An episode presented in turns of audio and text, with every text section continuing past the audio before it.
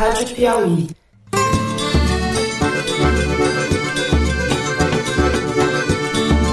Olá, está começando mais um Foro de Teresina, o podcast de política da revista Piauí. Fico honrado com o que o presidente falou, né? Mas assim, não tem a vaga no momento. Meu trabalho hoje é desempenhar minhas funções dentro do Ministério e fazer um bom trabalho na área de Justiça e Segurança Pública. Eu sou Fernando de Barros e Silva, diretor de redação, e converso aqui no estúdio com a repórter Malu Gaspar. Oi, Malu. Oi, gente. O Queiroz tinha muita autonomia dentro do gabinete para escolher as pessoas. E aí talvez tenha sido meu erro de, de confiar demais nele. Ele pedia, pô, chefe, dá para colocar aqui a minha, a minha filha para trabalhar? Com o editor do site da Piauí, José Roberto Toledo. Opa, oh. Toledo. Opa! Opa, todo mundo gripado ou saindo de gripe. O que é que o governo precisa construir no Congresso Nacional? Claro que foi derrotado porque nós queríamos que o COAF ficasse com o ministro Sérgio Moro. No último sábado, a gente teve a maratona Piauí CBN de podcasts e quem não conseguiu acompanhar pessoalmente ou na transmissão ao vivo, pode ir lá no nosso canal no YouTube e assistir as mesas. O Foro do Foro, a mesa em que o nosso colega Rodrigo Alves, do podcast Vida de Jornalista, entrevista estes três apresentadores e a diretora do Foro, Paulo Scarpim, já está disponível em podcast no nosso canal, em todos os tocadores. E também no YouTube. E também no YouTube. Em vídeo. Em vídeo. Se na semana passada a gente comemorou o nosso foro de número 50, nesta semana quem diria, a gente comemora um ano de Foro de Teresina no ar. Esperamos muitos anos de vida, né? Pelo menos sobreviver ao governo Bolsonaro. Parabéns para nós. Parabéns para nós. Data querida. Comemorando o quê? As coisas erradas. Vamos aos assuntos dessa semana. Hoje a gente abre falando do ministro da Justiça Sérgio Moro. No último fim de semana, numa entrevista, o presidente Jair Bolsonaro disse que tem um compromisso de indicá-lo para o Supremo Tribunal Federal na vaga que deve ser aberta no final do ano que vem. A gente discute um pouco o que isso significa, quais as consequências. No segundo bloco, a gente fala da situação do senador Flávio Bolsonaro. O sigilo dele, de Fabrício Queiroz, de mais de dezenas de pessoas, foi quebrado, sigilo bancário e fiscal. A gente discute um pouco o que pode acontecer com isso daí. E no terceiro bloco a gente fala da crise do governo, mais uma, com o Congresso. Ela continua, é uma crise quase ininterrupta, vitaminada pelas manifestações que ocorrem hoje, enquanto estamos gravando, ontem, para quem não está ouvindo, manifestações contra os cortes de verba na educação.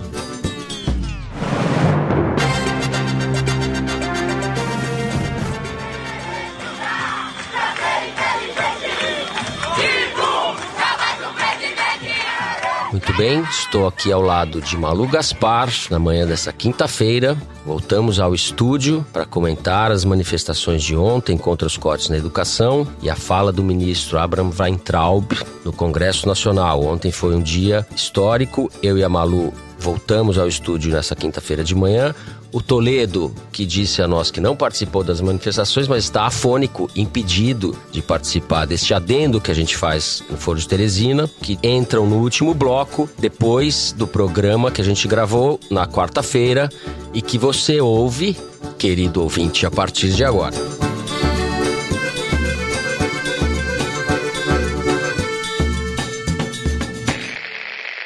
Tudo bem? No último domingo, dia 12 de maio, o presidente Jair Bolsonaro, numa entrevista ao programa do jornalista Milton Neves na Rádio Bandeirantes, disse que a primeira vaga que tiver, eu tenho esse compromisso com o Moro, que ele abriu mão de 22 anos de magistratura.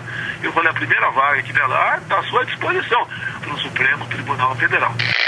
Essa indicação, como a gente sabe, a não ser no caso de algum imprevisto de renúncia, só pode acontecer no final do ano que vem, quando o ministro Celso de Mello faz 75 anos e tem que se aposentar obrigatoriamente. Bom, a fala do Bolsonaro a respeito do Moro deu vazão a uma série de comentários Muita gente viu isso como um sinal de enfraquecimento, uma tentativa de fortalecer a situação do Moro, que vem sofrendo alguns reveses importantes nesse início de governo. Ele que, no entanto, é um ministro super popular, certamente o ministro mais popular do governo. Isso está confirmado por pesquisas. Malu, O que isso daí significa, sinaliza para você? O que quer dizer isso daí, né? Quer dizer isso daí? O que quer dizer? Bom, o ministro Moro vem colecionando derrotas desde o início do governo e, para mim, essa declaração do presidente Bolsonaro foi a última das derrotas do Sérgio Moro na política desde que ele começou no governo. Pode até ser que o presidente Bolsonaro estivesse querendo agradá-lo, mas na prática o que o Bolsonaro fez foi queimar o ministro, né? Por duas razões. Primeiro, porque ele disse com todas as palavras que tinha assumido esse compromisso com o Moro de nomeá-lo pelo STF. Quer dizer, ele não disse que o Moro pediu, mas se o Moro não pediu, ele aceitou. E aí você cria uma situação como se tivesse havido algum acordo, um toma lá da cá, para usar a expressão da moda, para que ele tivesse o cargo. Então você aceita o cargo que eu vou te nomear ministro da STF e segundo, porque é uma regra da política, né? Se você pretende fazer alguma coisa, você não anuncia com tanta antecedência, né? Quando ele anuncia que daqui a um ano e meio, quando o Celso de Mello se aposentar, ele vai nomear o Moro, ele já cria toda uma movimentação para que isso não aconteça, entendeu? Nós estamos vendo nas reações do Congresso Nacional as medidas de combate à corrupção propostas pelo ministro Moro, pacote anticrime, tudo, que o Congresso Nacional não tem boa vontade com o Sérgio Moro. E não à toa, por causa dessa declaração, já começou a circular no Congresso a hipótese de que se mexa na chamada PEC da Bengala, que estabelece a idade de aposentadoria Uhum. para 75 anos dos ministros do Supremo. Já está se falando em fazer uma espécie de PEC da Super Bengala, que seria esticar a idade de aposentadoria compulsória dos ministros do STF para 80 anos. Se isso acontece, não só o Moro não vira ministro, como o Bolsonaro não indica nenhum ministro do STF. Então, assim, o Bolsonaro pode ter querido levantar a bola do Moro, mas o que ele fez teve o efeito inverso. E em Brasília, nos últimos dias, as apostas se dividiam entre os que achavam que o presidente tinha feito isso porque é desastrado e não entende as consequências desse tipo de declaração. E tinha também os que diziam que o presidente, com seus 27 anos de experiência, sabe muito bem o que ele estava fazendo.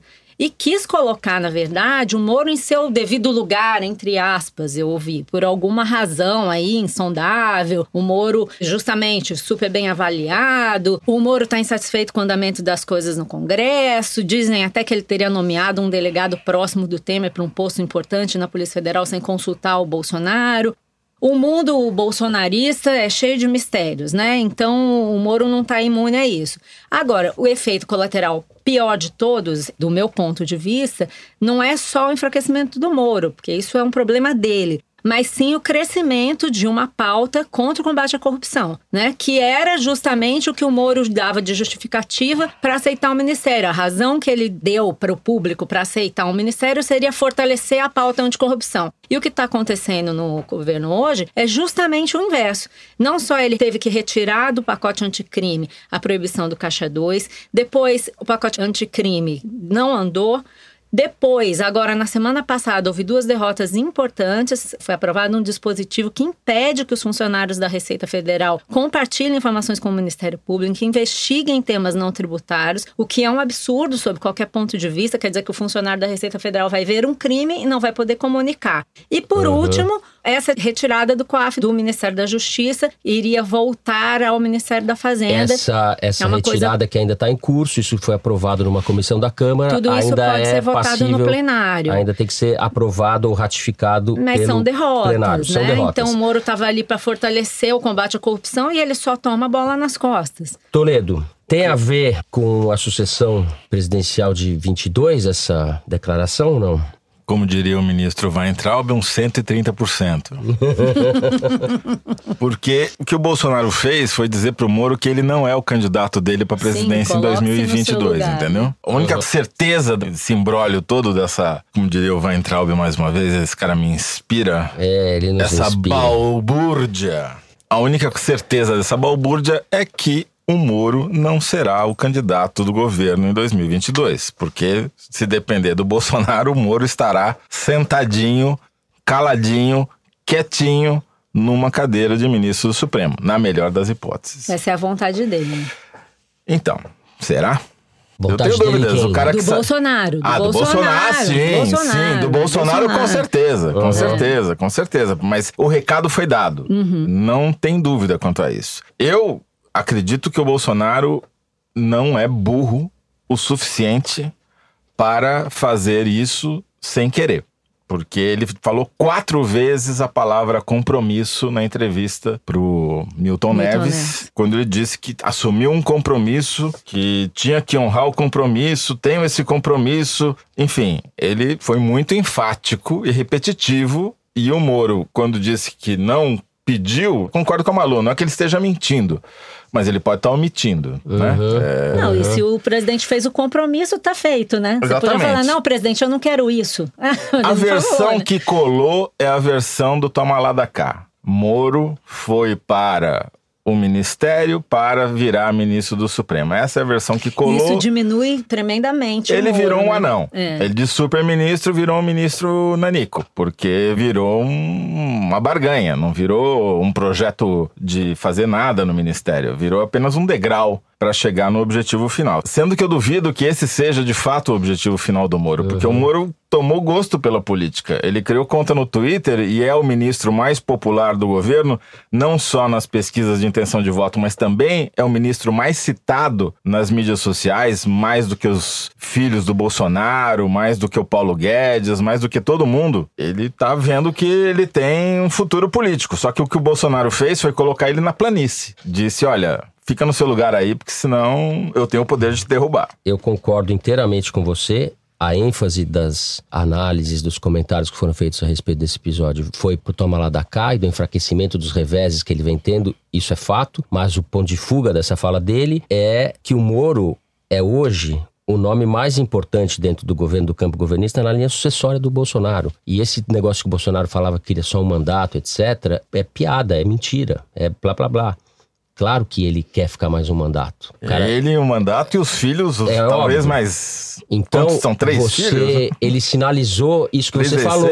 Ele tirou o Moro da linha sucessória e fala: você não vai ser meu candidato, eu vou ser o meu candidato. Mas Agora, é cedo, né? Acho é cedo, que é muito. é- é cedo, é um primeiro A gente não sabe movimento. nem como é que Sim. termina esse governo, né? Sim. Então. Agora, vendo em retrospectiva, eu acho importante a gente repisar algumas coisas óbvias. O Moro foi o pivô da eleição presidencial do Bolsonaro. A eleição teve muitos capítulos, muitas nuances, etc., mas teve basicamente três personagens: Bolsonaro, Lula e Moro. O Moro foi um dos três nomes dessa eleição e, sob certo aspecto, o mais importante, porque ele decidiu em favor de um deles. Eu estou analisando o que aconteceu. O Moro, na condição de juiz, pavimentou a eleição do Bolsonaro, se beneficiou no capítulo seguinte dessa eleição, aceitando um cargo de ministro, e aí ele rasgou de vez a fantasia. Fantasia que, a meu ver, ele já havia rasgado algumas vezes. Depois que o Lula foi preso, foi lá numa festa em Nova York, posou de gravatinha borboleta ao lado do João Dória, aí tudo bem, você pode falar, ah, o Moro não tem culpa de estar na mesma cerimônia do João Dória. Eu não acho isso, eu acho que ele não faz nada e não tem o direito de fazer nada ingenuamente, de forma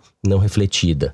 Mas além disso, o Moro estava de férias quando um juiz substituto fez aquela manobra patética para tentar liberar o Lula da prisão. O Moro suspendeu as suas férias, interveio, veio falar contra a soltura do Lula naquela altura do campeonato. E como lembrou o colunista do jornal o Globo, Bernardo Melo Franco, uma semana antes da eleição, o Moro vazou um trecho da delação do Antônio Palocci, dia 1 de outubro, seis dias antes do primeiro turno, uma delação que já havia sido feita bastante tempo antes. Ou seja, o Moro vem acumulando indicações de que ele está atuando politicamente há muito tempo. E eu não estou entrando nem no mérito da condenação do Lula ou não. São obviedades, de certa forma, que eu estou falando, mas eu estou querendo reconstruir uma trajetória que é política. E agora a gente viu um capítulo em que o Moro vai estar disputando com o Bolsonaro. Porque apesar da erosão da credibilidade dele numa elite ou nos setores mais informados da sociedade, ele seria eleito presidente hoje. Eu não tenho dúvida nenhuma disso. Ele é o ministro mais bem avaliado do governo, mais popular, etc. Ele tem um cacife político gigantesco. E a gente viu nessa semana, com essa fala do Bolsonaro, uma primeira, digamos assim, divergência, o primeiro confronto entre ele e o ministro político Sérgio Moro. Eu acho que o que está ficando claro é que ele, como ministro, não está tendo condições de reagir e defender sua pauta sozinho. Mais do que se ele está sendo político ou não está sendo político, eu acho que ele não está sendo um bom político. Porque ele passou a última semana, os deputados falam que ele procurou o pessoal no Congresso, recebeu muita gente e tal, mas ele não conseguiu o resultado que ele esperava. O que ele está enfrentando, na verdade, é uma reação muito forte do Centrão, do Rodrigo Maia. Lembremos que o Rodrigo Maia falou que ele é o funcionário do Bolsonaro. Então, quer dizer, o Moro, no mundo político, ele ainda não aprendeu a se movimentar. E eu acho que ainda é cedo pra gente dizer que ele vai rachar com o Bolsonaro de imediato. Mas Acho veja ainda- bem, Não falei que vai rachar, mas eu falei que a gente tem aí o primeiro sinal de um conflito de Ah, as, pe- interesse. as peças foram posicionadas no tabuleiro, brancas contra pretas. E o Bolsonaro tá de um lado, o Moro tá do outro. Veja só a declaração do Rodrigo Maia. O Rodrigo Maia foi o único que apoiou a indicação do Moro pro Supremo, porque tira ele do Claro. campo da política e da eleição. Sim. E a reação do Centrão é a reação da política. Isso deixa com o Moro o discurso que o Bolsonaro tá perdendo, porque o Bolsonaro tá fazendo o toma lá da cá. E quando não faz, toma, né? Toma Ele só derrota dá no lá e não atrás- toma cá. Exatamente. Está tomando uma derrota atrás da outra no Congresso. Vamos falar isso no terceiro bloco. O discurso do combate à corrupção, ele também está perdendo. Vamos falar isso no segundo bloco com a história do Flávio Bolsonaro e do Queiroz. E quem tem esse cacife? Quem não perdeu esse cacife? O Moro. Uhum. Então, o cenário para mim está muito claro. Moro de um lado, família Bolsonaro do outro. É isso. Como disse o Toledo, a sucessão presidencial está na praça. E eu vejo, só para deixar aqui, três óbvios candidatos, além do Bolsonaro: o Moro, o Dória, que é uma espécie de Bolsonaro versão gourmet, e Luciano Huck. O campo de centro-esquerda não tem ninguém. A direita, e sendo aí o menos à direita, talvez Luciano Huck, que vem falando de desigualdade em fóruns internacionais, inclusive, mas Moro já é certamente um possível candidato à sucessão do Bolsonaro. Com isso, a gente encerra o primeiro bloco. No próximo, a gente vai falar da dupla dinâmica: Fabrício Queiroz e Flávio Bolsonaro. Batman e Robin da Rachadinha. Muito bem. Nesta quarta-feira, quando gravamos o programa, quarta-feira 15, a apuração criminal sobre as movimentações de dinheiro de Fabrício Queiroz, ex-assessor do então deputado estadual Flávio Bolsonaro, na Assembleia Legislativa do Rio de Janeiro, a apuração completa 497 dias, ou seja, quase 500 dias, sem nenhuma conclusão. Só para recapitular esse caso para o ouvinte, porque ele é, é longo e cheio de nuances, no dia 6 de dezembro de 2018, o Estado de São Paulo revelou que o COAF havia apontado uma movimentação atípica de 1,2 milhão em nome de uma conta de Queiroz entre janeiro de 16 e janeiro de 17. Em janeiro desse ano, o jornalista Lauro Jardim do Globo revelou que, além desse 1,2 milhão detectado pelo COAF, passaram pela conta do Queiroz mais de 5,8 milhões em 2014 e 2015. Ou seja, no total, o Queiroz teria movimentado mais de 7 milhões em três anos, segundo o COAF. Também em janeiro, uma reportagem da Rede Globo revelou que o Flávio Bolsonaro recebeu na sua conta 48 depósitos em dinheiro entre junho e julho de 17 sempre no valor de dois mil reais, totalizando 96 mil reais. Em um mês foram feitos quase 50 depósitos na conta dele. Em 2016, o Queiroz fez 176 saques em espécie. Chegou a fazer cinco saques no mesmo dia, somando mais de 18 mil reais. Ou seja, há uma abundância de indícios de que havia um esquema pesado funcionando há muito tempo. As coisas andaram muito na última semana. Foi revelado que no dia 24 de abril, foi revelado só agora nesse final de semana, houve a quebra de sigilo bancário e fiscal de Flávio Bolsonaro e Queiroz e mais dezenas de pessoas. Essa quebra de sigilo engloba um período que vai de janeiro de 2007 a dezembro do ano passado. Quais são as possíveis consequências disso, Malu? Caramba, insondáveis, mas certamente não serão boas, porque você tem essa investigação que agora está ganhando um caráter bem mais amplo e mais profundo. Imagina que você vai quebrar o sigilo de 90 e tantas pessoas durante 10 anos e você vai descobrir muito mais do que só se o Queiroz devolveu o dinheiro ou não devolveu o dinheiro, né? Você tem ali não só parentes do Bolsonaro, os parentes do Queiroz, como você tem algumas figuras que são claramente envolvidas com o mundo das milícias. Então você tem a mulher e a mãe do Adriano Nóbrega, que é aquele chefe, um dos chefes do escritório do crime. Tem uma Esse outra Adriano Nobre, que era um policial do BOP, eu não sei se do BOP, que, que foi, homenageado, foi homenageado pelo Flávio Bolsonaro. E você tem uma outra figura ali que pode ser um foco de problema muito sério dentro do PSL aqui do Rio. As barbas já estão de molho. Uma figura chamada Valdenice Meliga. Assim mesmo, Meliga é o nome dela. Que é ex-tesoureira. É verdade, Pelo ele... celular ou... Chora, me liga. Não é possível que tenha esse nome Meliga seja Sim, esse tesoureiro. gente, o nome é da que mulher- nem o. Como é que chamava o, Valdenice o Meliga. tesoureiro do PR, do. No mensalão, o. O Jacinto Lamas. Ela é ex-tesoureira do PSL do Rio e atual presidente do diretório municipal do partido. Ela é irmã dos gêmeos Alain e Alex Rodrigues de Oliveira, que são policiais militares presos na Operação Quarto Elemento, que investigou uma quadrilha de PMs especializada em extorsões. São milicianos, ela é de total confiança do Flávio Bolsonaro e ela já está sendo investigada numa outra investigação do Ministério Público Eleitoral sobre suspeitas de desvio, suspeitas de laranjal aqui no PSL do Rio. Tem uma investigação que começou recentemente sobre o partido, apurando denúncias semelhantes às que já estão sendo apuradas em Minas Gerais e no Espírito Santo. Até o próprio Bolsonaro se referiu a essa apuração na entrevista que ele deu para o Milton Neves. E adivinha, quem foi o presidente do PSL do Rio na eleição? Flávio Bolsonaro. Então você tem várias investigações em curso no momento. Tem essa do Ministério Público Estadual que quebrou os sigilos todos. Você tem uma outra no Ministério Público Estadual derivada do mesmo assunto, só que de improbidade administrativa. Tem uma investigação no Ministério Público Federal que está focando especificamente as transações que o Flávio Bolsonaro fez com imóveis e tem essa do Ministério Público Eleitoral sobre essas suspeitas de maus feitos no PSL do Rio de Janeiro.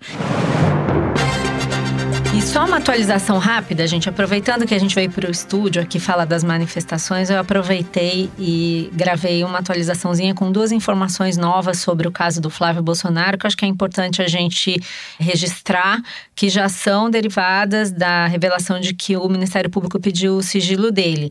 Entre as razões que o Ministério Público apontou para o pedido de quebra de sigilo dele, desses 90 e tantos pessoas e empresas, a gente ficou sabendo que entre 2010 e 2017, o Flávio Bolsonaro investiu 9 milhões de reais na compra de 19 imóveis. E ele lucrou 3 milhões de reais em transações imobiliárias. Segundo o Ministério Público, ele faturou mais no mercado imobiliário do que como deputado. E esse pedido também aponta um aspecto da organização ali do gabinete do Flávio, que é o seguinte: o Ministério Público diz que havia uma organização criminosa atuando no gabinete do Flávio Bolsonaro, onde havia clara divisão de tarefas. Então, pelo jeito, esse negócio de Orcrim vai espraiar pelo PSL do Bolsonaro.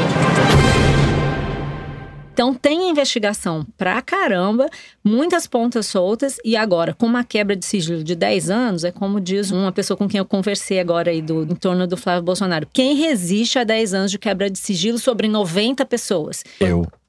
Eu resisto, mas esses caras aqui. e eu- e o Teresino resisto, eu aqui? acho que eu vou começar a ganhar doações. coitado. O Teresino que tá Não aqui. tem nem 10 anos. Honesto, pagador Pois de é, impostos. Exatamente. A gente resiste, mas bem, quando essas pessoas falam isso. de bem. Bom, 10 anos de quebra de sigilo bancário sobre 95 pessoas, das quais três, pelo menos, sabe-se que tem algum tipo de envolvimento com milícia. Então, realmente é de se ficar preocupado. E, para completar, as reações que tanto Flávio Bolsonaro quanto Queiroz têm tido ao longo dessa investigação, ao invés de estarem conseguindo se defender, eles estão piorando mais a situação deles, né? O Flávio Bolsonaro deu uma entrevista no final de semana para o jornal Estado de São Paulo, para a repórter Renata Agostini, em que ele, a pretexto de se defender, distorceu a realidade em vários pontos, dos quais o mais flagrante diz respeito à versão dele sobre a compra dos apartamentos. Diz que comprou de gente que estava desesperada para vender o apartamento. O que foi por- desmentido, né? o que foi desmentido porque ele comprou de intermediários. E um intermediário que, inclusive, era golpista, está sendo processado por ter aplicado um golpe nas pessoas que deram os imóveis para ele vender. É tudo muito enrolado. Ele diz que não vê o Queiroz há meses, mas basta você observar as notas do Flávio e do Queiroz para os jornais, para as revistas sobre a a quebra de sigilo. Os dois falam a mesma coisa. Eles dizem que a quebra de sigilo já tinha sido exposta, que a quebra é uma tentativa de dar ares de legalidade a algo legal. E aí você vê que, para quem não se fala há tempo, eles estão bem coordenadinhos, né? Estão mais bem coordenados que a base do governo, que conversa todo dia. Bom, aí também é covardia. Mas, pô, pelo amor de Deus. Então, tratando de Bolsonaro, a gente nunca sabe o que, que eles calcularam e o que, que saiu de forma inadvertida. Mas o que o Flávio Bolsonaro fez nessa entrevista que me chamou a atenção foi que ele empurrou a crise para dentro do governo. Ele diz que estão querendo usar o caso dele para atingir o governo do pai dele. O tempo todo ele fala isso e eu queria saber por que mesmo. Porque, em tese, não tem ninguém investigando o governo Bolsonaro. Ele joga a crise dentro do governo. Ele e né? o pai, né? Porque E o pai também. O pai falou a mesma coisa e ainda colocou o ministro do turismo na mesma barca. Comparou as Exato. duas investigações. Ah, Quer dizer, o Bolsonaro trouxe o Tá caso para dizendo dentro que assim dele. como o Flávio pode ser inocente, o Marcelo Fala. Álvaro Antônio também pode ser inocente. Ou seja, ele tá juntando todo mundo no mesmo É. balaio, né? Se um for culpado, então todos são culpados? Fica É, parecendo é o isso, né? Então é um festival de tiro no pé, né? Sim. Agora, o Flávio Bolsonaro não se limita a laranjais e rachadinhas e coisas do gênero. Ele esposou, ou dividiu, ou coassinou um projeto de lei do Márcio Bitar, senador do MDB do Acre, em que ele simplesmente propõe o fim das reservas legais de mata ou de vegetação nativa nas propriedades rurais. E esse é o tema do número da semana. Toda semana, o Luiz Maza, que é um dos produtores do programa, vai vir com um número curioso, divertido ou informativo e a gente vai fazer um rápido comentário a respeito. Fala aí, Luiz. 157 milhões de hectares. Isso é igual a seis estados de São Paulo e é o que corre risco de ser desmatado no Brasil se for aprovado um projeto que quer fazer com que as propriedades rurais não sejam mais obrigadas a manter parte da sua vegetação nativa, mais conhecida como reserva legal. E quem é o autor desse projeto de lei? O senador Flávio Bolsonaro, do PSL, junto com o senador Márcio Bitar, do MDB.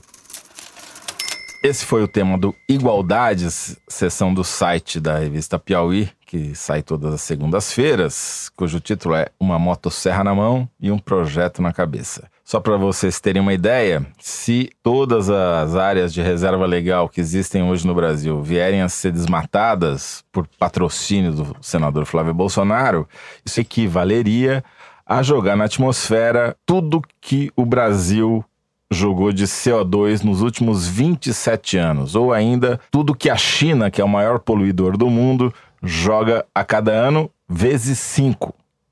Me dá vontade de tossir, só de ouvir Nossa isso. senhora, é. O sol que floresce com Flávio Bolsonaro é o laranjal. A única coisa que dá é laranjal. Vai ter muita resto- área para é, plantar não laranja. nasce muita né? laranja no meio da poluição. hein? Opa. Agora, o que me chamou a atenção foi o fato de que você tem, se eu não me engano, 88 funcionários e ex-funcionários do gabinete do Flávio Bolsonaro que tiveram seus sigilos quebrados. Exatamente. Nessa lista aí, além da Me Liga, você tem um monte de gente que não se liga que era funcionário do Flávio.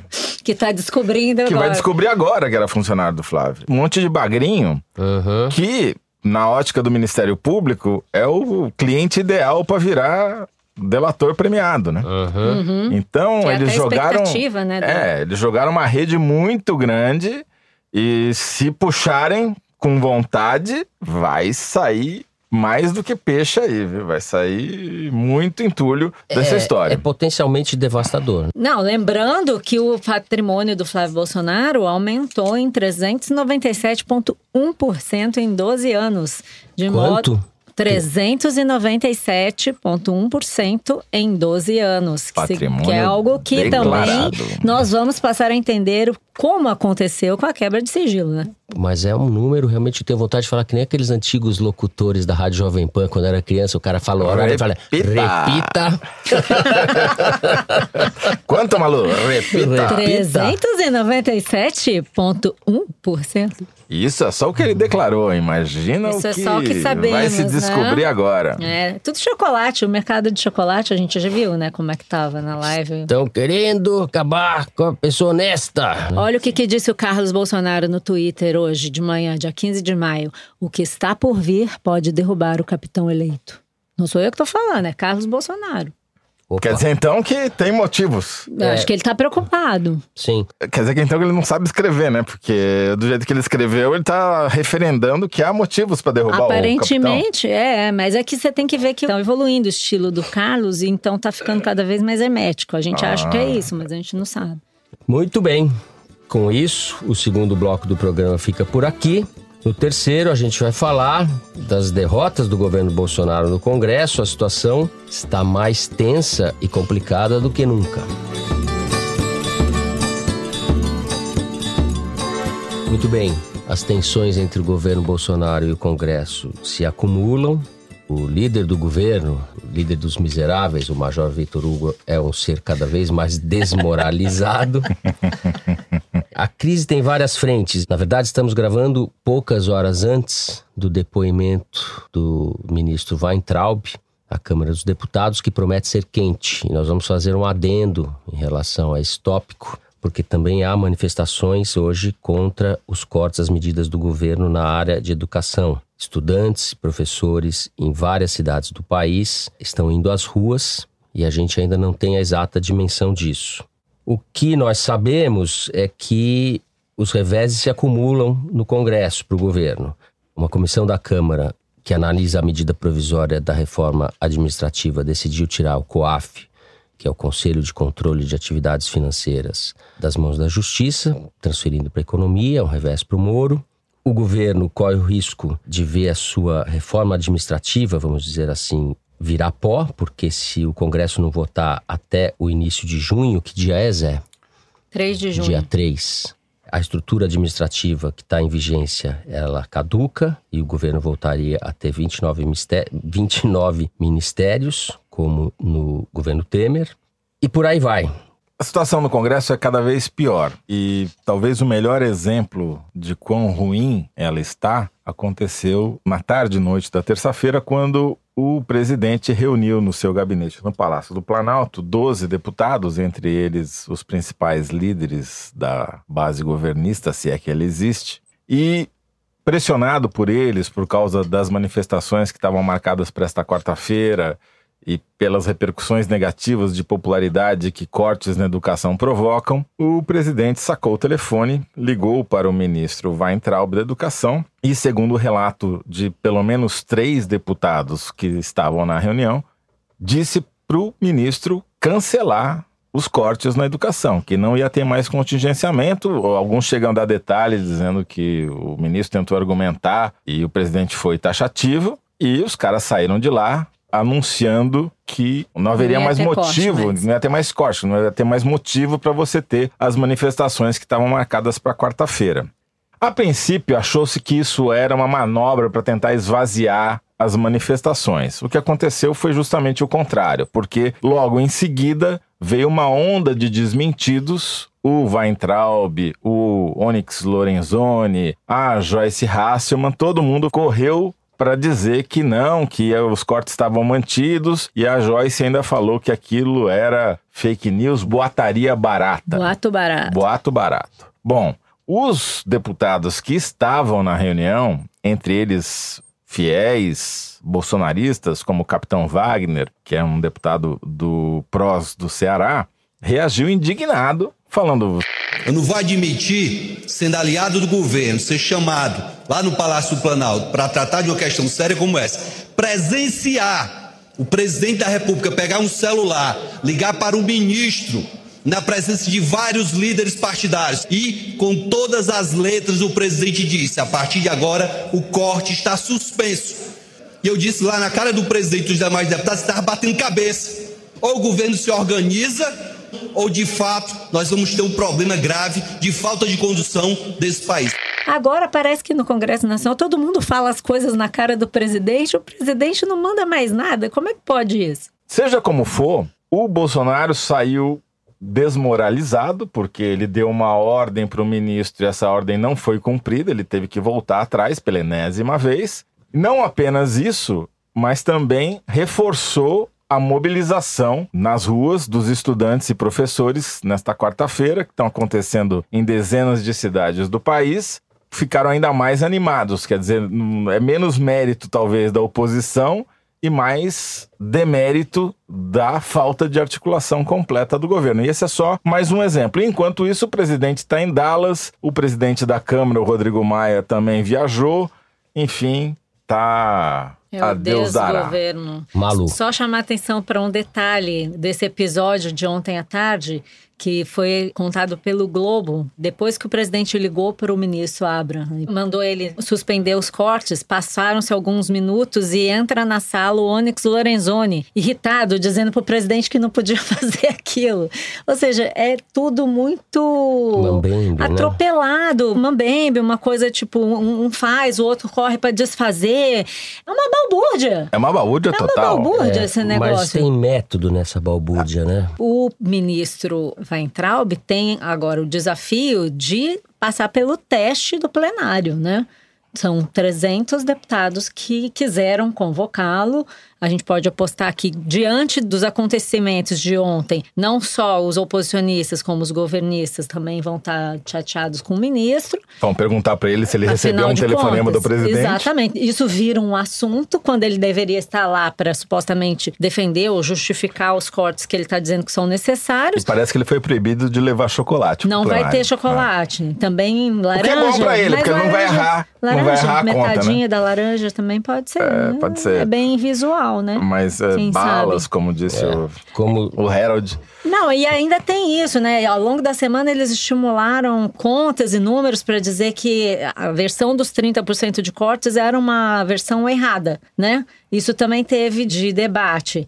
Eles tentaram princípio- mentir, foram pegos no erro da mentira. É uma coisa É aquela coisa da distorção dos dados, né? Porque a gente até falou isso aqui no bloco que a gente discutiu lá atrás no outro programa. Como é que esses cortes iam acontecer? E a gente explicou que tem despesa que você não corta, que são as obrigatórias, os salários e tal. Portanto, essas nem entram na Essas conta. não entravam podem na servir de conta. base para divisão, como ele fez para dizer que o corte era só de 3,5%, que é uma mentira. Mas o que, que eles fizeram? Eles pegaram este valor e projetaram sobre o orçamento total. E aí deu 3,5. Só que também é o seguinte: hoje no Brasil, você tem 94% das despesas que não são cortáveis, são essas despesas obrigatórias.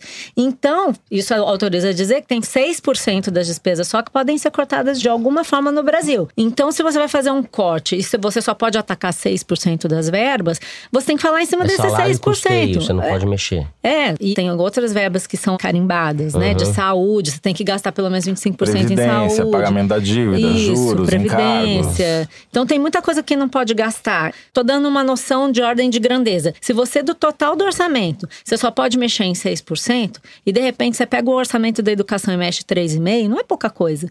Então não adianta você ficar falando que é 3,5, que é 2,5. a verdade é que você vai sim afetar o funcionamento das universidades. A verdade é que você não vai ter a universidade funcionando a partir de setembro. E não vai ter tanto- curso técnico, vai matar um monte não- de cobaia que não vai ter e comida tanto para comer. Isso é sério que o próprio. Bolsonaro percebeu e está tentando lidar com essa situação. Me chamou a atenção nas respostas aos tweets do Bolsonaro sobre universidades. Às vezes o cara tá tweetando sobre outro assunto. Tem lá gente, eleitor dele, dizendo: presidente, eu trabalho numa empresa terceirizada que presta serviços para as universidades. Minha mulher, meu filho vão ficar sem dinheiro. Quer dizer, é ignorar que no universo das universidades você tem um monte de gente que vive daquilo. Que depende daquilo. Não é esse negócio de é comunista, todo mundo comunista e Eu não acabou. sei se você né? viu, tem uma notícia de que as ações das instituições privadas de ensino subiram hoje. Ainda tem esse efeito, né? Money talks, É, meu exato. filho. Money Interesses talks. concretos. Lembrando E- que a irmã do ministro Paulo Guedes é executiva da entidade que representa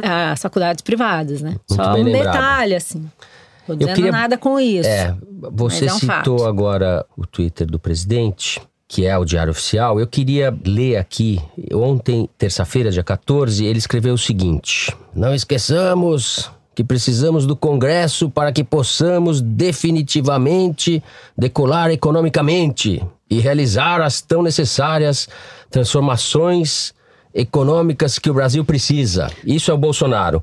Eu fui ver eu não tenho esse hábito que vocês fazem por mim de ficar vendo o Twitter do presidente, mas daí eu fui ver o que as pessoas dizem. E vejam a hostilidade em relação ao Congresso que está entre os leitores. Eu não vou citar nominalmente, porque acho que isso nobilita essas pessoas, eu não gostaria de fazer isso. Mas daí tem um seguidor dele, 605 pessoas determinam a escravidão de 209 milhões de brasileiros. Acorda, Brasil, tudo em caixa alta, em maiúscula. Força, presidente Jair Bolsonaro. Está muito fácil resolver isso. Chega. Daí que vem seria outra muito aqui. fácil resolver isso. Aí que está, somente com os poderes alinhados e focados com os interesses dos brasileiros, que o Brasil conseguirá sair da crise. Não adianta o governo federal lutar e o legislativo e o judiciário se contrapor e jogar com a oposição contra o próprio país. Outro. O Congresso, ah, esse Congresso, maior concentração de corruptos antipatriotas que eu saiba. Só Jesus na causa e o povo reagindo. Bom dia, querido presidente. Outra. Sabemos disso, presidente, ou seja, que precisamos do Congresso. Mas precisamos de políticos honestos que queiram fazer política para o povo e não em causa própria. Outra. Enquanto a quadrilha do Centrão estiver atuante, viveremos a ditadura parlamentar contra o bloco de ladrão.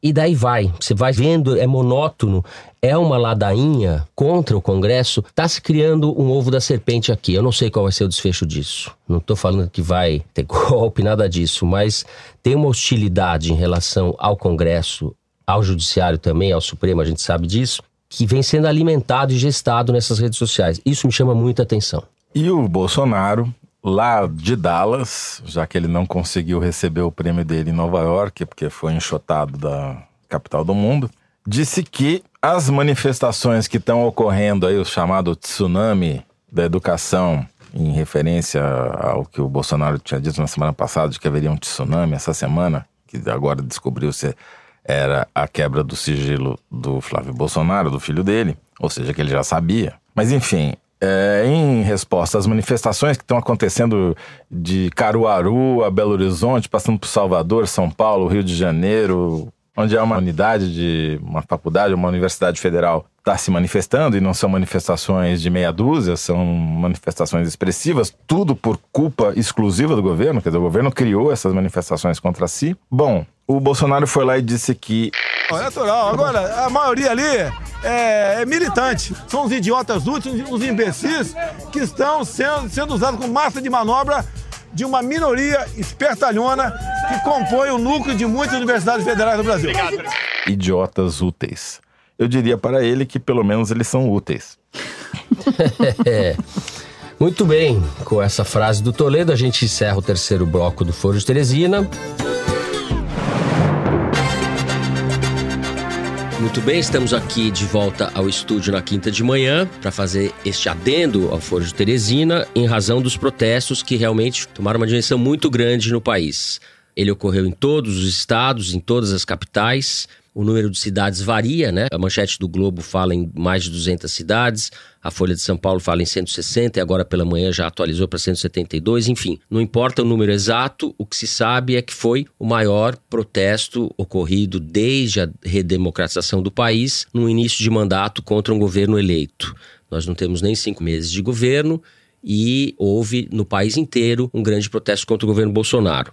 Antes de passar a bola para você, Malu, eu queria dizer que não acho que houve propriamente o fim de uma lua de mel, porque seria inapropriado falar isso em relação ao governo Bolsonaro, porque o, o noivo, no caso dessa lua de mel, estava no quarto de chinelo Raider com uma garrucha dando tiro desde o início do mandato. Então a gente não pode falar que houve lua de mel no governo Bolsonaro, né?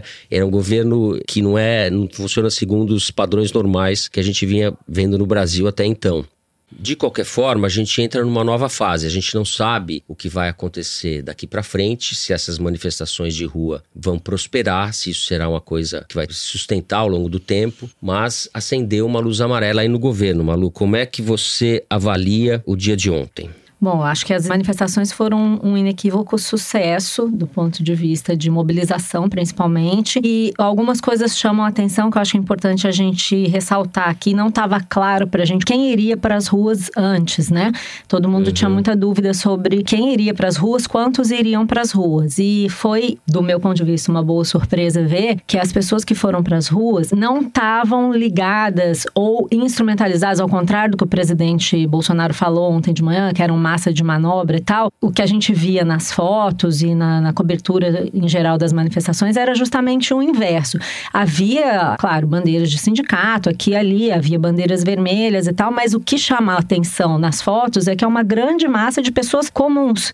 Não são sindicalistas, não são petistas acelerados. Tinha lá a placa de Lula livre, tinha várias placas sobre várias tudo, mas coisas. tinha uma adesão espontânea, né? Era uma coisa ampla, que estourou essa bolha, extravasou essa bolha que se costuma falar do petismo, do petismo radical. Isso é importante porque ficou evidente que dessa vez quem estava na bolha e não percebeu o que estava acontecendo foi o próprio governo.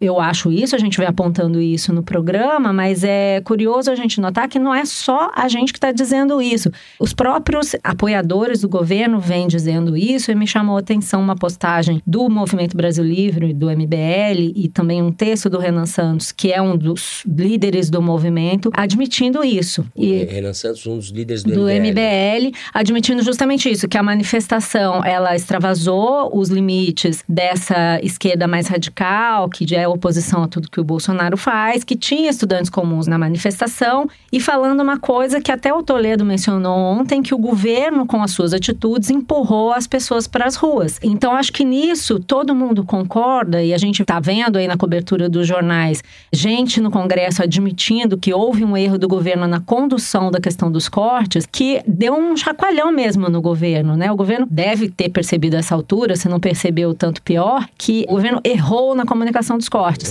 Todo mundo sabe que tem necessidade de cortar recursos, vários governos já fizeram isso em outros momentos, mas aí o que, que o governo quis fazer? Quis mitar. O Abraão Weintraub queria mitar, queria dizer que ia cortar recurso para a universidade que tem gente pelada, queria dizer que a, todo corte era ideológico, que as universidades não cumpriram metas que ele nunca aponta soube dizer quais são, e ele desafiou um público que já é um público que sofre com cortes e sucateamento e tal, e não colocou nada no lugar. Ontem mesmo, durante a sessão no Congresso em que ele foi falar, ele demonstrou que ele continua com esse tom ideológico de confrontação, dizendo lá no meio da audiência que foi o Lula que mandou demitir uma amiga dele, aquela moça do Santander que disse que se a Dilma fosse eleita, o dólar ia subir, que a bolsa ia cair. Então, quer dizer, com tudo isso acontecendo com as pessoas nas ruas, eles não entenderam que o que eles produziram foi um confronto puro e simples, que não houve uma apresentação de projeto e que não houve uma compreensão mais ampla do que, que é o, o governo. Não adianta você querer imitar para as redes sociais. As pessoas estão no dia a dia das universidades precisando de recursos para fazer ciência, para estudar, para pegar bolsa, para iniciação científica. É um universo muito grande de pessoas É. para você reduzir todo mundo a um bando de idiotas. Então, acho que foi importante para o governo ver que a sociedade civil tem vida, que não é tudo um bando de petista que só pensa em libertar o Lula. E que é preciso conversar com esse setor da sociedade, que é um setor muito amplo. É aluno, é professor, é pesquisador, é funcionário de universidade. Então, acho que o governo poderia, quem sabe, esperamos, aproveitar essa oportunidade para fazer algum ajuste de rumo, estabelecer algum diálogo e, quem sabe, propor um projeto para educação que tenha começo, meio e fim, porque até agora nós não sabemos o que, que o ministro vai fazer. Agora, eu acho cedo dizer que esse movimento inicia um novo ciclo. A gente, na verdade, não sabe. Né? Agora, o que esse movimento mostrou para o governo Bolsonaro é que existe uma sociedade civil livre, atuante, que, ao contrário do que ele está dizendo, justamente o oposto, não é massa de manobra e não vai aceitar qualquer mitada que ele quiser dar em rede social para dizer que ele é bom e ele é, usa É. óculos preto de turned off for what? O que eu acho é o seguinte, é, eu concordo em parte com o que você disse. A gente não sabe se inicia um novo ciclo, mas ontem foi uma data histórica. Certamente o governo está mais fraco hoje do que estava anteontem. Sobre isso eu não tenho dúvida. Ontem no Congresso, o ministro oscila entre bravatas e uma falsa humildade, uma falsa tentativa de conciliação. Ele fez vários truques retóricos, lançou mão de sofismas, dizendo que o dinheiro da corrupção iria vir para a educação, quando a gente sabe que isso não é assim. Os volumes de dinheiro de que ele está falando são completamente diferentes, né? O corte que está sendo feito na educação é muito maior do que o dinheiro que foi recuperado da corrupção e esse dinheiro não entra no caixa do governo. Enfim, ele usou vários truques retóricos, tentou transferir a conta para gestões passadas e estava estava isolado. Isso é importante também. No Congresso, Não, o Centrão, o, Ele foi defendido pelos Foi- caras do PSL. ele foi defendido ali por um baixo clero, mas ele não teve o respaldo do Centrão, o Rodrigo Maia não estava lá. Ele foi tratado de uma maneira. Ele não foi respaldado, ele não estava blindado ontem, né? É, e ele foi obrigado a recuar de uma posição prepotente que ele tinha adotado no início. Eles tentaram fazer da restrição de gastos, que teria que haver alguma medida, mas eles fizeram aquilo com orgulho. Eles tentaram fazer daquilo uma guerra ideológica, né? Eles tinham um problema de caixa, de cobertor curto, que existe de fato. Eles transformaram esse dado da realidade, tentaram faturar em cima, justamente porque é um governo hostil à universidade, hostil à educação, que não tem realmente é, nenhuma afinidade com isso, né? Um governo que joga a favor do obscurantismo. O negócio do Bolsonaro, como ele disse, é outro, é arminha, né? Nisso aí ele nada de braçada. O governo gestou, de fato, essa crise, mexeu com um grupo social heterogêneo, mas com grande capacidade de mobilização, que são os estudantes. Por isso eu acho que isso vai ter desdobramento, sim. Eu acho que a insatisfação vai continuar, também porque a economia vai mal, a articulação do governo na política institucional vai mal, e agora a gente tem a rua. É um novo elemento. Então a gente entra numa fase, não estou achando que Bolsonaro vai cair, nada disso, mas de desgaste do governo e a gente vai ter muita. tem que acompanhar como isso vai se desdobrar nos meses seguintes. Não acredito numa inflexão do governo no sentido de tentar uma reconciliação, etc. Pode ter até algum recuo por necessidade absoluta. É estratégico. Estratégico. Ninguém tá feio. O governo não tem É. histórico de conversar com o estudante. Não é isso que eu imagino que vai acontecer. Uhum. Mas eu acho que é uma inflexão política de compreender que se continuar fazendo isso, vai continuar apanhando, né? Uhum. Eu acho que é por aí, assim, você abandonar um pouco essa lógica das redes sociais, porque eu acho que para o governo foi uma surpresa, né? Eles não imaginavam que tanta gente estaria na rua ontem. Sim. E eu acho que isso pode ter pego um pouco ali, um, bom, E não sei se estamos esperar diante senso de... crítico desse governo é um pouco complicado, entrar mas... o breve, né? Depois de Vélez, o lunático, o breve também, a gente pode ter um breve número dois, porque esse ministro é tão incompetente, tão truculento quanto inepto politicamente, né? Ele é extremamente inepto, ele é uma, uma figura truculenta se você se a gente ouve vê manifestações dele eh, anteriores quando Bolsonaro estava sendo eleito naquele fórum que houve lá em Foz do Iguaçu né, Fórum da Direita, organizado pelo Eduardo Bolsonaro, é um sujeito extremamente arrogante, truculento e ridicularizando a fala do Lula, chamando Lula de, de analfabeto, etc. Aquele é o elemento natural dele, ali ele estava no habitat natural. Agora ele está tendo que lidar com a realidade. E a gente está vendo claramente que ele não lida bem com a realidade. Antes de terminar nossa intervençãozinha, queria atualizar aqui. Ontem, no Congresso, o ministro deu a versão dele do episódio da ligação do presidente sobre o corte de recursos, né? Ele confirmou que recebeu a ligação do presidente, que o presidente mandou ele suspender os cortes, e ele disse que explicou para o presidente que não era corte, que era contingenciamento e que daí o presidente teria concordado em não recuar. Isso aí é meio dá uma certa confusão ali na base do PSL, por causa do que a gente já falou no bloco, que a Joyce Hasselman, que é a líder do governo, falou que era tudo boato barato. Então, apesar de aparentemente o o Weintraub ter explicado, no fundo ele jogou mais combustível aí na briga interna Sim. da bancada do PSL, o que vai ser interessante de observar daqui para frente. E o Weintraub e tal falou isso, então aparentemente ficou tudo explicado, mas na verdade nada resolvido, até porque possivelmente nós vamos ver novos capítulos aí nessa confusão, porque o líder do PSL na Câmara, o delegado Valdir, agora está defendendo a convocação do Onyx Lorenzoni, o ministro da Casa Civil, para explicar o que, que ele quis dizer ontem, ao longo do dia, quando ele falou que as declarações desses líderes partidários que tiveram com o presidente tinham como fim tirar vantagens políticas ao anunciar lá que o Bolsonaro havia desistido dos cortes. Então, mais confusão à vista. Na verdade, o Onyx tentou impedir o presidente, segundo os relatos desses deputados, tentou impedir o presidente de ir adiante com os cortes. Então, quer dizer, a bancada do PSL não se entende. Enquanto eles não se entendem, o povo vai para a rua. Pois é, Malu, os ministros ficam tutelando o presidente, só falta trocar a fralda do presidente, porque o resto eles já fazem tudo. Corrigem o português, fazem, desmentem, enfim, é um presidente é, de fato que precisa ser permanentemente tutelado. E por quem? Por Onyx Lorenzoni, sumidades como essas, né? É, meu filho, coisa tá feia. É um nível de mambembismo é, É balbúrdia. inacreditável. A gente tem dificuldade até de traduzir isso em palavras aqui no estúdio. Não consigo nem falar. Porque é, impressionante a- o nível de exposição, de ridículo e de desautorização dos personagens políticos, como eles batem cabeça realmente. Esse parece ser o elemento do bolsonarismo, né? Esse tipo de coisa, esse mambembismo e essa coisa autorita- improvisada e autoritária parecem ser as marcas desse governo. E uma outra coisa que eu acho que é importante falar sobre os protestos é que, apesar de ter tido um episódio de no Rio de Janeiro que teve um ônibus queimado, um princípio de tumulto, esse foi um episódio realmente isolado, porque ao longo do dia inteiro as manifestações foram pacíficas, houve convivência pacífica entre pessoas, mesmo o pessoal dos movimentos e os jornalistas, assim, para quem como a gente que já cobriu, de- vem cobrindo o protesto desde 2013, eu conversei com vários colegas ontem que participaram da cobertura, que circularam livremente dentro dos protestos, falando com as pessoas. Então não tinha hostilidade, era realmente um clima diferente. Entre os jornalistas até se falava assim: não é mais 2013, acabou 2013. Então a gente está vendo aí, possivelmente surgiu uma coisa diferente, uma nova onda de manifestações com talvez um novo caráter.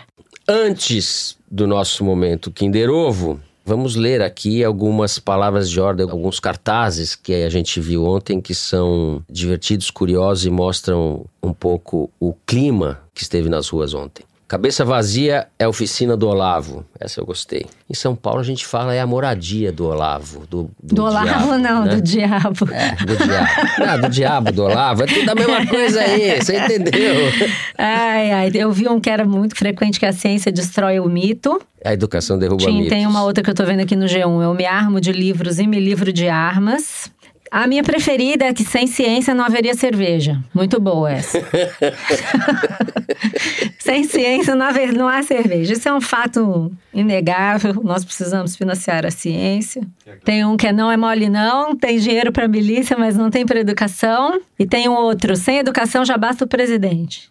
É isso. Vários, Todos os vários. idiotas úteis. Vários, vários, vários. Bom, talvez não sejam slogans tão criativos quanto os de 68. Tem um de 68 em Paris, que é a história não se repete, ela gagueja. A nossa estava gaguejando até agora, acho que voltou para trás com o Bolsonaro, vamos ver o que vai acontecer agora. Agora a gente fica então com o Kinder Ovo que a gente gravou ontem, quarta-feira, no estúdio, e com o Correio Elegante. O Toledo, que esteve ausente desse adendo por razões fônicas. Toledo então volta com sua voz de trovão para o final do programa. E chegamos ao momento impactante, momento Kinder Ovo. Lá no Foro do Foro, na maratona Piauí CBN de podcasts, o Rodrigo Alves, que nos entrevistou, fez a contagem do ranking dos acertos no Kinder Ovo. A diferença nem tá tão grande assim, Toledo. Vamos ver se a gente vira esse jogo. Eu acho que tem que chamar o Vai Entrar Lobby pra fazer o cálculo, Vai- a vai porcentagem, fazer os- pra mostrar que é Trazer Malu- uns bombonzinhos É. pra gente poder. Dani, aperta o play aí. Ontem eu recebi o convite para ir naquela assinatura do decreto do presidente Bolsonaro. É, fui lá com o maior carinho do mundo prestigiar Obrigado, Valdir. o evento, queria Não? falar com o presidente. Fui chegar perto dele, os pitbull sarnento, é, em fase terminal, com parvovirose e sinomose, com o dente cariado, todos rosnando e olhando com cara feia pra mim. Aí do meu lado, tava o filho do presidente Bolsonaro, é que hoje é senador. Aí ele ficou olhando cabeça torta. Ô senador, eu não tenho medo de cara feia, não. Não tem. Eu então somente queria falar com teu pai algumas questões. Uma vergonha, com todo o respeito, seu presidente Bolsonaro.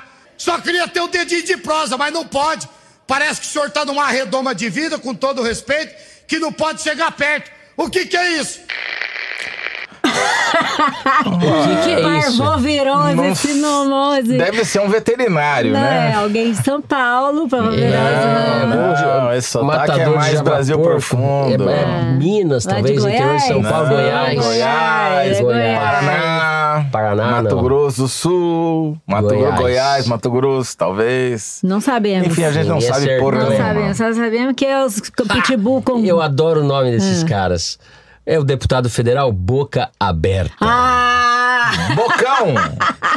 Essa aí não dá. Boca Aberta, que também responde pelo nome de Emerson Petrive, do Prós do Paraná, como disse o Toledo, durante sessão no plenário da Câmara no último dia 8 de maio. Ganhei 0,25 ponto. É, Agora tá 130 a 0,25. O Boca Aberta, ele foi parar no hospital porque ele tomou um supapo de um vereador lá de Londrina, que foi cobrar ele na meio da rua e tem um vídeo mostrando ele tomando o supapo, foi sangrando pro hospital, o Boca Aberta. E tô falando assim porque eu posso, porque eu sou de matão, viu? Renatão. Muito bem. Muito bem, depois da costumeira humilhação no Kinder Ovo, vamos para o momento de ter afago nos nossos egos. O Correio Elegante. Isso quando não tem desaforo de Teresina, né, Toledo? Quem quiser falar com a gente é só mandar recado pelo Twitter, pelo Facebook, pelo Instagram, no YouTube ou pelo e-mail foro de Teresina, arroba revista Piauí. E o primeiro correio elegante dessa semana é quase um Kinder Ovo, para alegria da Malu, porque não veio por escrito, é um áudio surpresa pra gente. Ixi. Ixi, Dani, solta pega. aí o correio elegante então. Alô, pessoal do Fogo de Teresina. Aqui quem fala é Jair Bolsonaro. Eu quero mandar um abraço pra vocês, porque estão sempre falando de mim, e é isso que importa, tá ok? E ô Toreiro, esse negócio de cactocracia não tem nada comigo, não. Eu sou de Eldorado, é lá é terra da banana. Um abraço aí pra você, pra Maju Gaspar e pro Fernando Barro. Isso, Muito bom, tá gênio. contratado, tá Ai, contratado, tá contratado. do Esse daí, Muito é- bom. Esse daí é, não é Será? idiota Será? e é útil. Melhor... Então não é o Bolsonaro, Né? será que é? Olha aqui, Essa imitação tá melhor que a do Fernando. bem melhor. Muito melhor. E... Quem é o cara? Será o Pedro, marido da Rosa Marina Soares Dória, que escreveu na semana passada? Não, é o André Julião, que diz que se inspirou no Pedro. Ele diz: envia um recado do fã mais inesperado que vocês poderiam imaginar. E aproveita para mandar um abraço para a esposa Débora, para as amigas Mafê, que indicou o foro para ele, para Noêmia, para Karina e para o Elton, com quem ele comenta o programa toda semana. Abraço para todo mundo. Abraço para você, ô, Julião. Da Maju. É brilhante, brilhante. Bom, tem mais uma Isso que é eu ler Melhor momento do programa, hein? É melhor momento do programa. Falando em imitação, tem mais uma cartinha aqui da Cristiane Klopsch, de São José dos Campos, que ouve o foro subindo e descendo a bela serra de Campos do Jordão. Ela diz: Vamos direto ao assunto. Queridos Fernando e Toledo, é um desperdício vocês gastarem tempo tentando melhorar a imitação do presidente. Queremos mesmo é a voz original de vocês. Fernando, sua definição de Olavo de Carvalho com termos tão geniais e cultos entre parênteses meus, cabeção, só pode fazer o coração da mulherada hétero bater mais forte. Nem preciso falar nada do cabeção da bancada. Malu, você é ótima, mas a testosterona desse programa não deixa nada a desejar. Tá bom, o que, que eu posso Opa. fazer? É No tocante essa questão, É, não podemos dizer nada. Essa questão daí, Bom, depois dessa, vou ler aqui uma cartinha do Gustavo Mandaré. Bem, não é uma, bem uma cartinha, é uma cartona. Data máxima venia excelências. Venho expressar minha estima por vocês. Todas as quartas-feiras, para mim, é dia de falar com minha prima Marina e lançar nossas apostas sobre os três tópicos que o foro abordará na quinta subsequente. Minha ansiedade pela chegada da quinta-feira às 17 horas é tanta que muitas foram as vezes que confundi o dia de quarta com a quinta e fiquei super desanimado. Dos momentos Eu inusitados direto, que ouvimos o foro. Saía do meu trabalho e ao entrar no carro, pronto para retornar para minha casa, fiquei empenhado por conta da bateria que pifou. Recorri ao seguro, que informou que levaria 50 minutos para chegar. Em meio a esse inconveniente e quase esquentando a cabeça, tive a brilhante ideia de, nesse meio tempo, me abraçar na companhia do foro e ficar mais relaxado até o resgate chegar.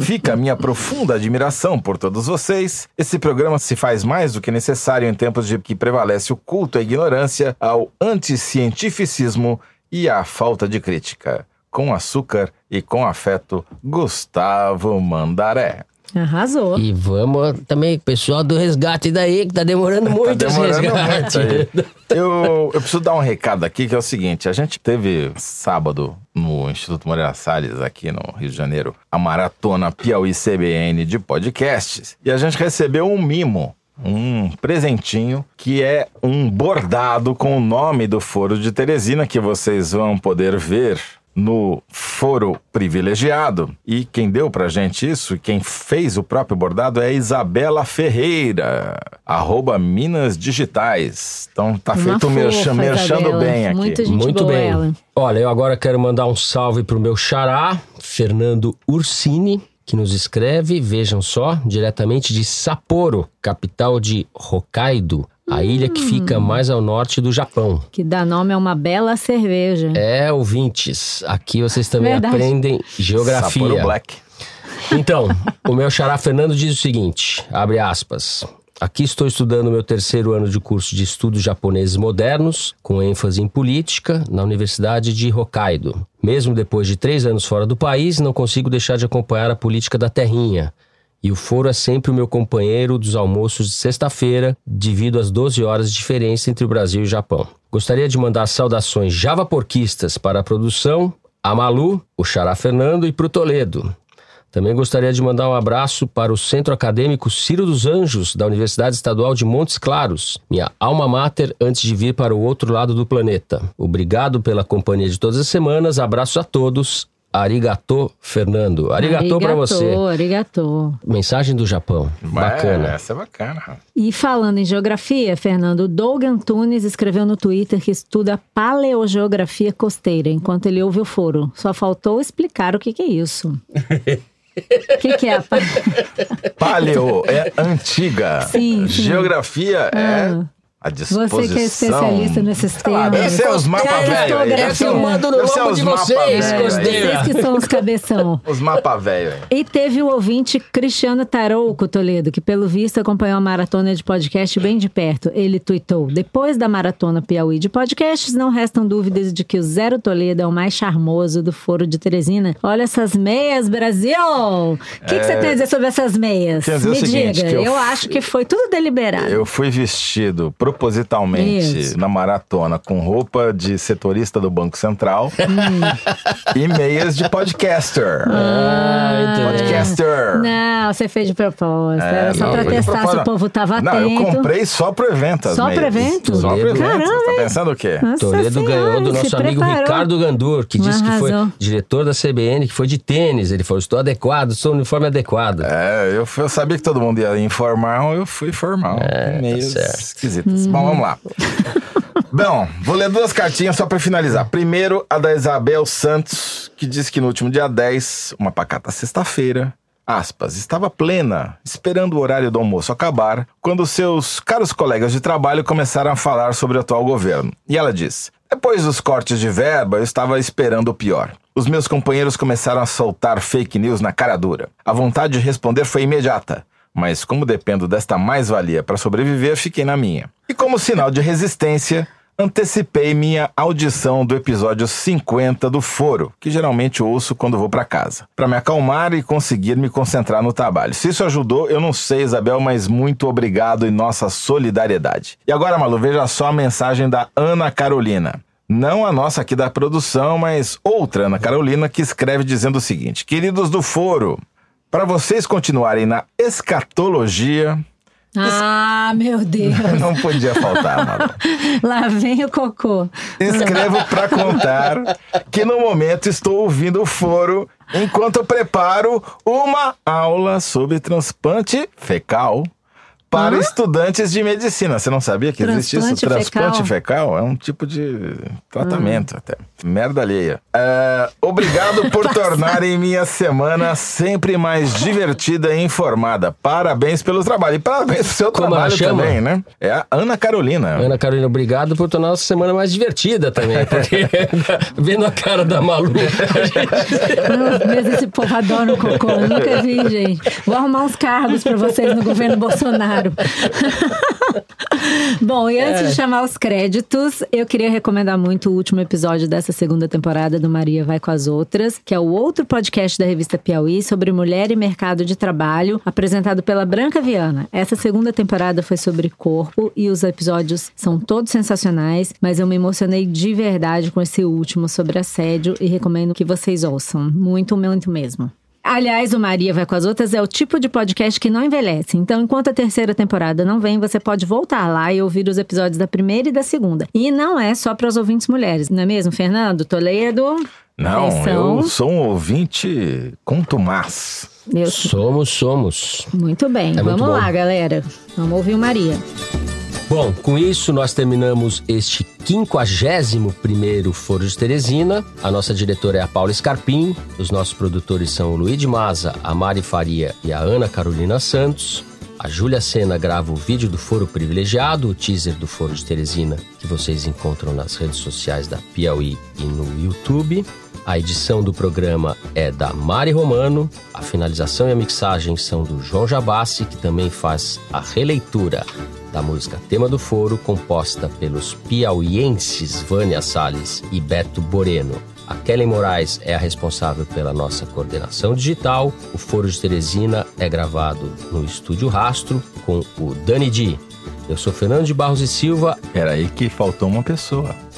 Teresino. Coordenação moral de Teresino. Coordenação moral de Teresino. Apoio moral. No estúdio. Tá aqui do meu ladinho. Agradeço a companhia de José Roberto de Toledo. Tchau para os idiotas úteis e inúteis. E da querida Malu Gaspar. Tchau, gente. Até a próxima. Obrigado, pessoal. Até a semana que vem.